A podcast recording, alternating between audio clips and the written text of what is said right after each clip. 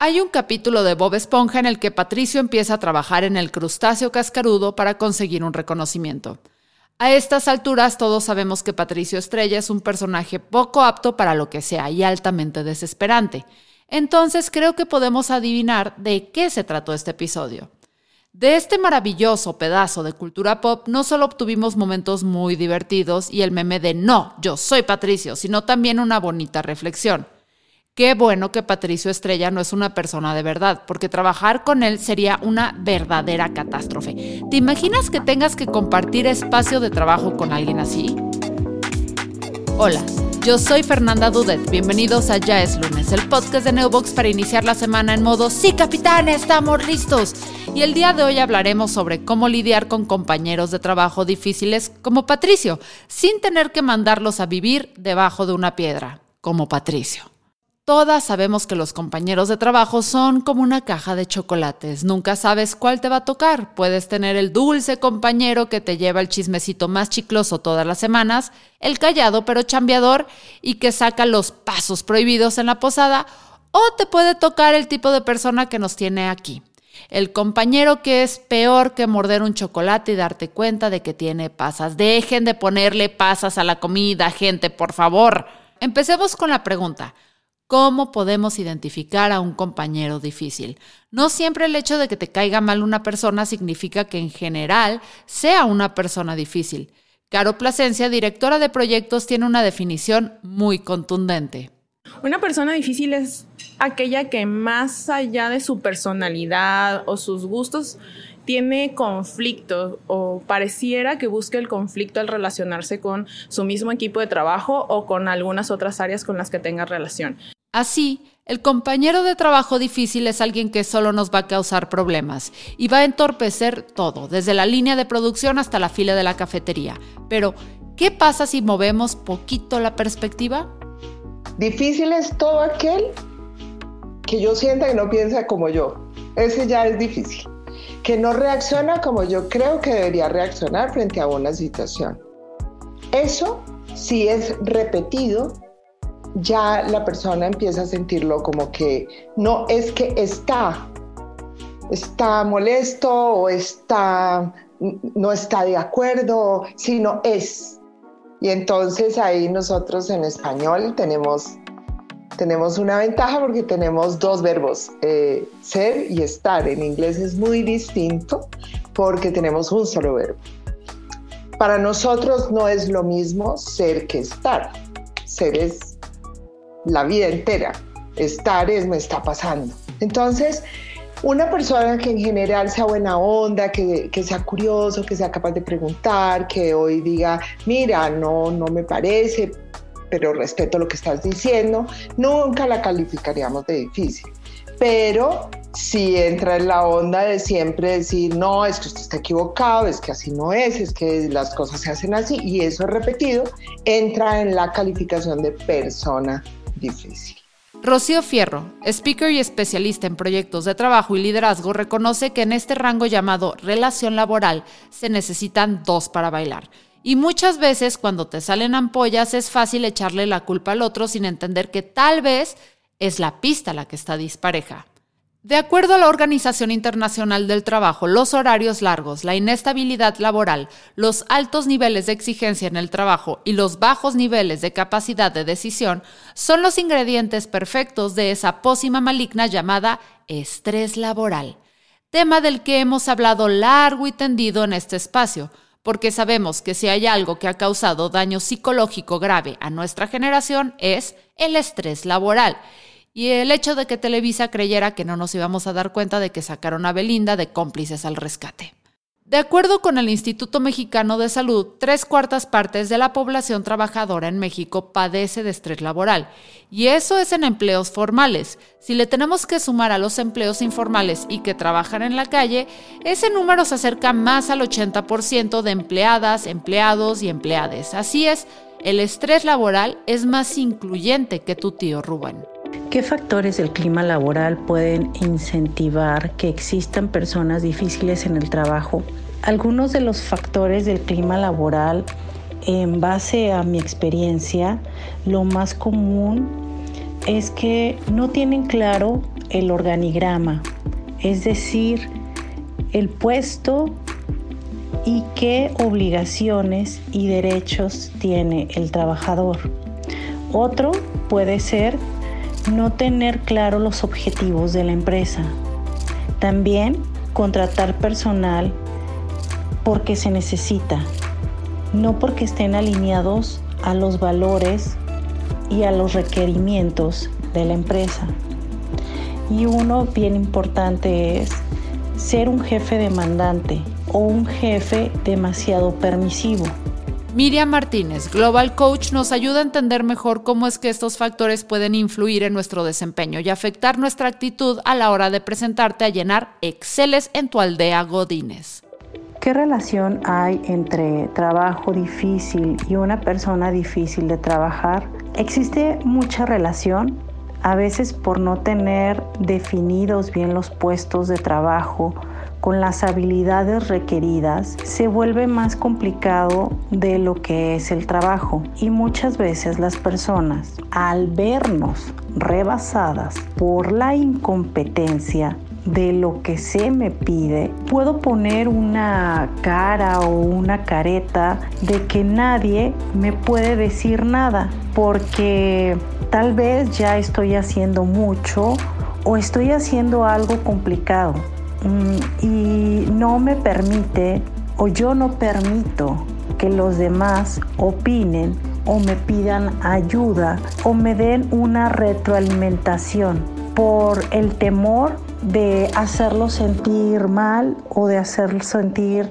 culpable por el tema de sentirnos también ocultamente incompetentes, ¿sabes? Y la diferencia es que un trabajo difícil puede ser de varias formas, porque yo no tengo la habilidad para el puesto, porque se me pide algo que requiere mucho tiempo, pero me lo están exigiendo en un tiempo muy corto o reducido. A eso se le llama trabajar contra reloj. Y pues otra sería las exigencias innecesarias dentro del trabajo. La persona difícil de trabajar es alguien que no tiene disposición en aprender, en escuchar, en retroalimentarse y pocas veces cumple con lo que se le pide. A ver, ese fue un pastel muy grande, así que hay que comerlo rebanada rebanada, aunque tenga pasas. Es que no entiendo cómo alguien podría echarle pasas a un perfecto pastel de zanahoria poniéndole pasas, maldita sea. O sea, perdón, me proyecté. Eso de mentir en el currículum y tomar el trabajo de todas formas es divertido en los memes, pero en la vida real puede que esté propiciando problemas para que la gente se relacione contigo en la oficina, por el simple hecho de que siempre estás de malas y angustiado porque no tienes idea de cómo cumplir con tu chamba.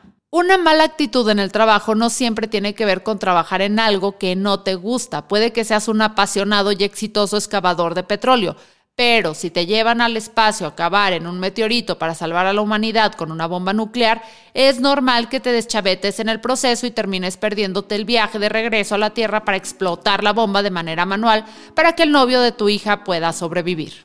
Voy a hablar de, un caso de una persona eh, que trabajaba en una empresa eh, muy reconocida en un país y era una marca muy fuerte. Esa empresa era muy líder y era de, una familia, de una empresa familiar, como la mayoría de las empresas, pues, en nuestro continente latinoamericano. La economía se sostiene con las pequeñas empresas y las pequeñas empresas casi todas son familiares.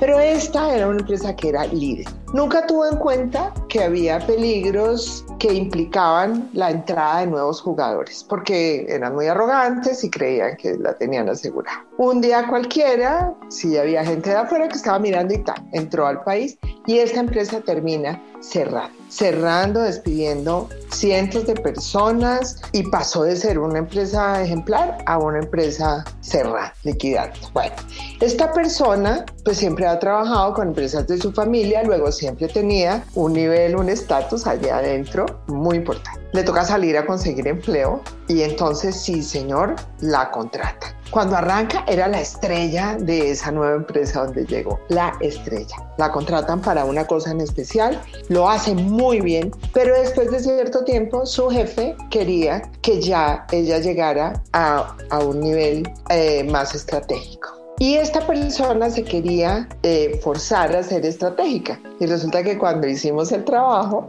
me llaman a mí y me dicen, venga, porque esta persona no está dando, si se supone que tiene, era, era directiva de una empresa familiar, pero es que eso no estaba garantizado. Cuando empezamos a trabajar, eh, me doy cuenta que este personaje era muy buen operativo y había sacado adelante un área operativa, la había mantenido, pero había quien le diera el, el, direccionamiento estratégico. Pero cuando esperan que, que este personaje sea estratega, eh, no da porque su habilidad estratégica no, no era. Entonces estaban quemándolo y ahí estaban calificando de difícil a la persona porque no daba, porque no aportaba, porque no. Y esta persona por el otro lado se estaba sintiendo terriblemente mal. Yo la estaba atendiendo en una mentoría individual tocó ponerlos a conversar para que vieran que eso no era ni bueno ni malo, simplemente era lo que era y había que buscar la manera de cómo esta persona podía ser muy útil en un área operativa que tuviera un direccionamiento estratégico, digamos, muy confidencial o muy... pero que no esperaran que este personaje iba a ser muy estratega porque, porque no. Entonces fíjate que ponerle un letrero de difícil a una persona puede venir de cualquier parte, no es solamente por actitud. De acuerdo con cifras del INEGI, más de 12 millones de mexicanos han perdido su empleo a raíz de la pandemia entre recortes de personal, la enfermedad misma y no tener clientes, los últimos dos años fueron muy difíciles para ser un trabajador. Pero también se dio un fenómeno interesante. Las personas que renunciaron porque las obligaron a regresar a la oficina. En un estudio de la consultora McKenzie, donde participaron poco menos de 3.000 personas, una tercera parte de quienes acababan de volver a la oficina afirmaron que su regreso había afectado su salud mental de manera negativa. Para algunos fue la dificultad para dejar los hábitos que se formaron en casa. Para otros fue tener que enfrentarse con el tráfico otra vez. Y finalmente para la mayoría fue tener que regresar a todos los aspectos negativos de la oficina que claramente no murieron con el virus, como los grupitos de gente venenosa, el jefe que quiere todo para ayer y el compañero que escucha un podcast sobre cómo es trabajar con personas difíciles sin ponerse los audífonos y no se da cuenta que lo están viendo con ganas de meterle las bocinas por él. La presión y la dificultad de un trabajo y la dificultad o la aspereza de una persona para trabajar sí pueden combinarse. Ahora, creo que ante el contexto laboral, sobre todo en México, en el que de repente tenemos que hacer menos con más, o las empresas arman a los equipos pensando que las deficiencias se van a cubrir automáticamente o con echaleganismo de los elementos, sí puedes complicar o sí puedes detonar, incluso que una persona que no sea considerada difícil truene. Eso está comprobadísimo.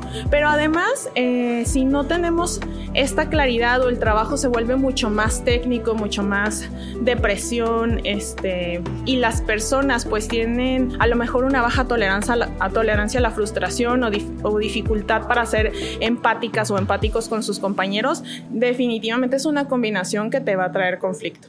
Otro factor que produce personas que sin importar el día tienen actitud de lunes de final de quincena son los trabajos que propician la explotación ya saben, estos donde te piden que te pongas la camiseta trabajando en tus días de descanso con horas extras no pagadas y jefes que no les desearías ni a tu peor enemigo. Y, lo, y el trabajar bajo presión lo vemos como una gran virtud, ¿no? O sea, algo incluso que malamente yo he presumido. No, es que yo bajo presión, o sea, saco, ¿no? Soy una persona que está capacitada para sacar las papas del fuego. ¿A costa de qué? Eso ya se lo preguntan a mi terapeuta. Pero, este, pero sí es algo que está muy valorado en el mercado, eh, que si está combinado con una baja o nula capacitación en desarrollo de habilidades blandas, pues puede detonar en el quiebre de un proyecto. Finalmente, tenemos las fuentes de trabajo que no tienen clara su organización ni las responsabilidades de sus empleados. Si trabajas en soporte técnico, de seguro alguna vez has terminado haciéndola de community manager o creando la página web de la empresa, o peor aún, el video de fin de año que ponen en la posada. Hablando de páginas web, ¿Sabías que Neubox está otorgando 10% de descuento en productos seleccionados por cada gol que anote México en el Mundial? Checa las redes sociales de arroba Neubox para saber todos los detalles en Facebook, Twitter e Instagram. Interactuar con alguien difícil puede sentirse a veces como desarmar una bomba, pero no estás solo. Hay ciertas acciones que puedes tomar sin tener que ponerte equipo de protección. ¿Cómo puedo dar a entender a una persona que su actitud de trabajo es complicada? Regularmente estas personas no están dispuestas a escuchar, pero como coach nosotros sugerimos y mostramos la evidencia de cuáles son sus métricas, de cuáles son sus resultados, la cohesión y la comunicación con sus compañeros. Y si en esta empresa no existe un coach, pues entonces la persona con mayor jerarquía es la que tiene que darle a notar al empleado su actitud. Una buena comunicación es la clave de todo aquí. Cuando compartas cómo te hacen sentir las actitudes de tu compañero, usa el lenguaje yo para que entiendan mejor tu perspectiva, porque no es lo mismo decir, creo que tu comportamiento me dificulta concentrarme, que decir, eres irritante, Alfredo. El niñito Jesús no se sacrificó para que tú te puedas dar el lujo de escuchar el baile del perrito en loop a todo volumen. Cuando identificas una persona difícil para trabajar, creo que el trabajo previo es muy importante. ¿A qué me refiero con eso? Yo soy partidaria de que las reglas siempre estén claras y que si bien en los proyectos tiene que haber flexibilidad y tienes que poder adaptarte hacia las cosas que van cambiando, hay cosas que no son negociables. El respeto a tu tiempo y al tiempo de las demás personas, el respeto a la forma de ser, este, como, no sé, siempre con mis equipos trato de ser muy clara en qué no está negociable o eh, que ellos también y ellas me marquen el nivel de supervisión que requieren. Esta es la meta, estas son sus actividades, este es el equipo A, el equipo B, el equipo C, se necesita llegar a esto. Ustedes se organizan o les digo yo qué hacer. Y por lo general, funciona bien que los propios mini equipos se organicen y salen bien las cosas. Este, cuando alguien ya está presentando algún tipo de problema, lo más adecuado, y yo sé que suena a, a cliché y a libros, a, frases sacadas del libro de motivación, pero definitivamente es el uno a uno, en corto, en persona, a ver qué está pasando. No se trata de hacer un acusatorio. Tú como persona que dirige un equipo no puedes hacerte de chismes ni puedes fomentarlos. Es, oye, está pasando esto, esto me llama la atención, ¿qué hacemos? ¿Qué te falta? ¿Qué necesitas? Primero, pensar en la persona, que a lo mejor esté pasando por algo, que la, todas las personas tenemos rachas en las que nos volvemos más difíciles por alguna situación personal. Y si no es así, recordar, oye, sí, entiendo, a lo mejor no te llevas bien con fulanito, no te llevas bien con perengandita, te está generando conflicto esto, pero acuérdate, el respeto es súper importante y el respeto va al tiempo, al trabajo, al esfuerzo de todas las personas que, te, que colaboran contigo. Otra forma de lidiar con esto es ver las cosas un poco desde arriba. ¿Hasta dónde mis actitudes las traigo arrastrando de otros lugares del trabajo? Mira, la cantidad de veces que la gente termina diciéndome, mira Rocío, es que a mí me enseñaron a que esto funcionaba así. Un día un líder me dijo, a mí me enseñó mi primer jefe a gritar y a él le funcionaba. Y sabes qué, a mí también me funciona. Mi primer jefe hace 20 años me gritaba y yo funcionaba y toda la gente que trabajamos con él funcionaba. Así que a mí eso me ha seguido funcionando y yo por eso grito. Cuando esa persona me contó eso dije, ah, no, ya entendí. O sea, tiene una cosa que se llama un priming, tiene un sesgo mental, ¿cierto? Y le funciona. ¿Por qué? Porque habrá gente que siempre funciona a los gritos. ¿Por qué? Porque vienen de ambientes donde los tratan a los gritos. A mí una persona me grita y yo, yo, yo, Rocío Fierro, yo no funciono. Y siempre le voy a decir a la persona, sea el que sea, le voy a decir, ¿sabes qué? Así no. Por favor, así no. Si me puedes decir lo que me quieres decir sin gritar, yo te puedo entender. Así no entiendo, no funciona. Entonces viene lo que llamamos las conversaciones difíciles que salen bien. Entonces hay unas que se llaman las conversaciones necesarias. Tú tienes que tener una conversación necesaria con una persona.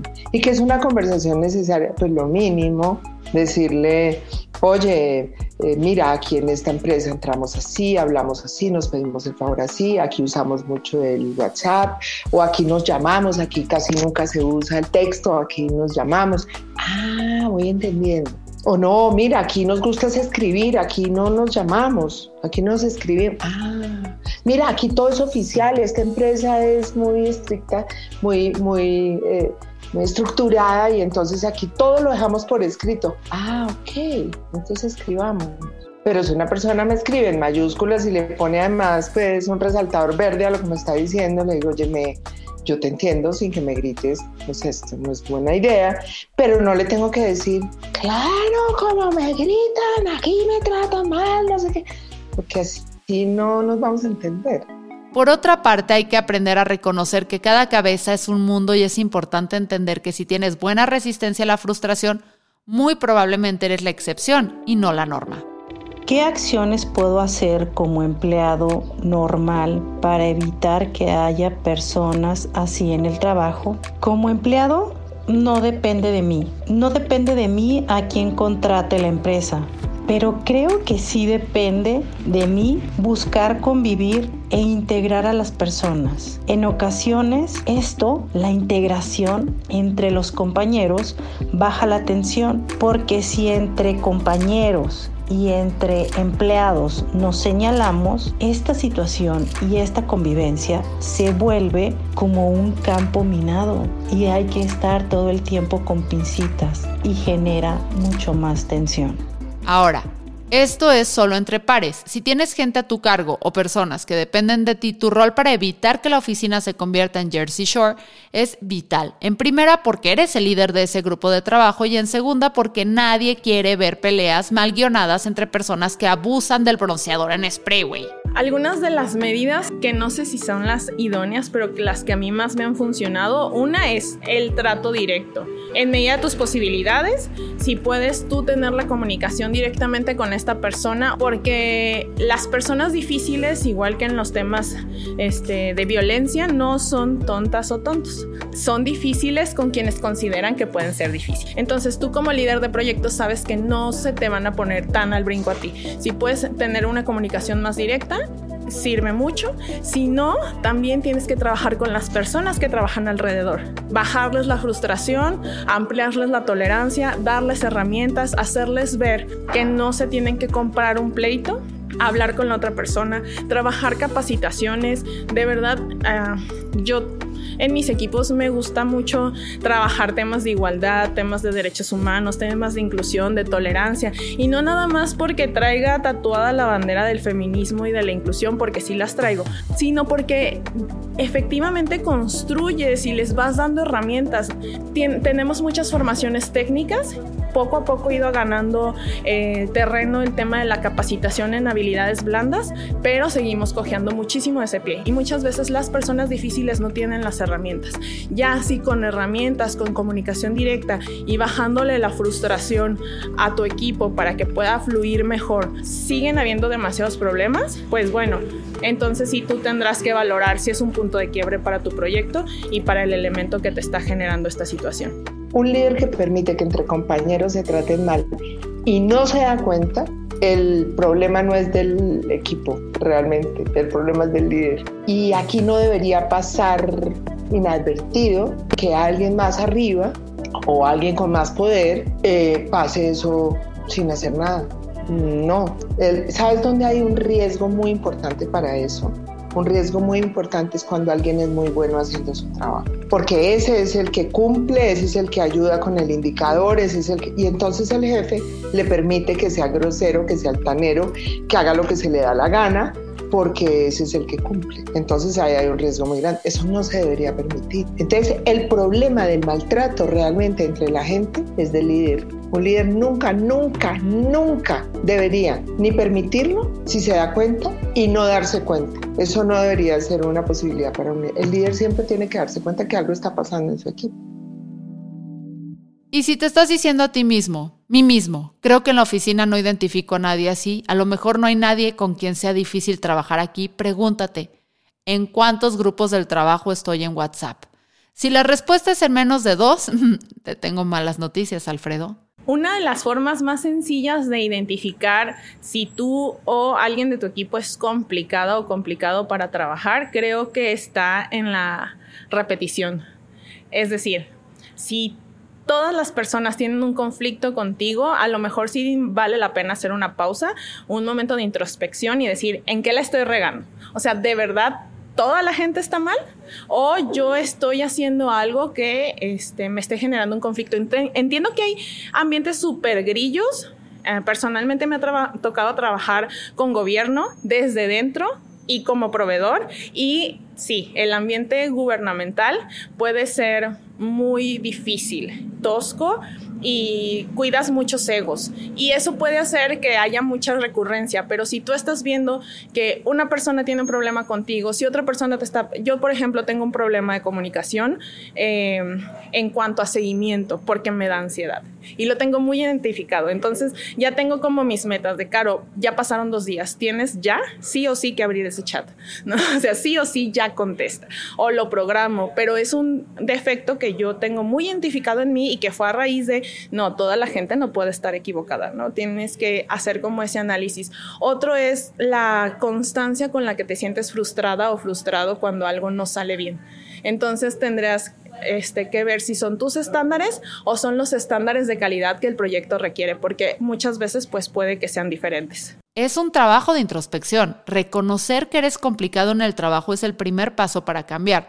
Muchas veces la persona difícil se justifica diciendo que su comportamiento se debe a que él o ella son exigentes y sí saben lo que quieren. Pero la línea entre ser exigente y ser insufrible es más delgada que la hoja con la que te van a notificar tu despido por ser insoportable. ¿Cómo puedo identificar si soy una persona difícil de trabajar? Claro que puedo identificarlo si me molesto cuando hay una retroalimentación, un feedback, cuando no me gusta compartir con los demás compañeros de mi empresa o de mi trabajo, cuando tengo apatía, cuando procrastino sin importar a quién perjudique Fíjate, aquí quiero hacer un pequeño paréntesis porque la palabra procrastinar es una palabra que está de super moda. Y la palabra procrastinar es como una deficiencia de carácter, pero yo lo veo de esta manera. Procrastinar es satisfacer todas esas necesidades menores y ponerlo por encima de mis prioridades, ponerlo por encima de lo importante. Entonces, si tú te defines o si tú ves que estás procrastinando, este es un punto sumamente importante para trabajar y dejar de ser una persona difícil en el trabajo. Otra sería que exijo mucho y doy poco. También no me importa mejorar o educarme. No me importa si hago bien o mal las cosas y solo me concentro en trabajar por trabajar. Algo bien importante es que si yo llego tarde todo el tiempo a mis compromisos, eso también es un síntoma de que soy una persona difícil de trabajar. Y creo que por último, pero no menos importante, no le tomo importancia al trabajo, no le tomo esa importancia que requiere mi trabajo. En este podcast hemos tenido muchos episodios que hablan de dificultades en el trabajo, desde la cultura organizacional hasta la salud mental. Si esta es la primera vez que nos escuchas, bienvenido. Hay pastel sin pasas en el refri. Si estás teniendo problemas para relacionarte en la chamba, échale una escuchada a nuestros otros episodios. Tal vez identifiques qué es lo que te está afectando. Si lo haces, no dudes en hablarlo con alguien. Puede ser un compañero de trabajo al que le tengas confianza o un profesional. El chiste es sacarlo.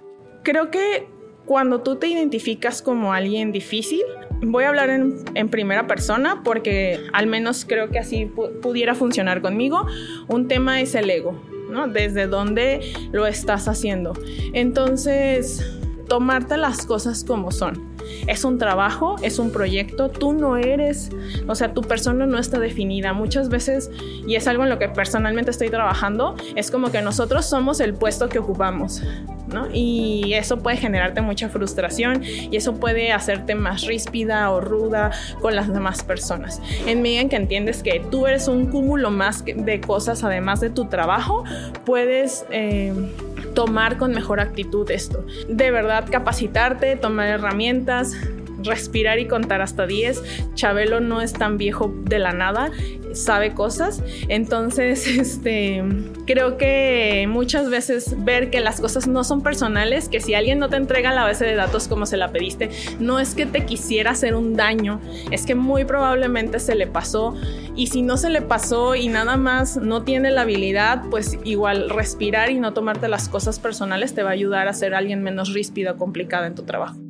No estás solo ni sola y créeme que es mucho mejor llevar la fiesta a gusto que tratar de pelear con tus compañeros todos los días. Muchísimas gracias por escucharnos hasta el final. Por favor no olvides rankear este podcast con 5 estrellas. Excelente servicio. Mi nombre es Fernanda Dudet y esto fue un episodio más de Ya es lunes, el podcast de Neobox, la empresa número uno de hosting en México.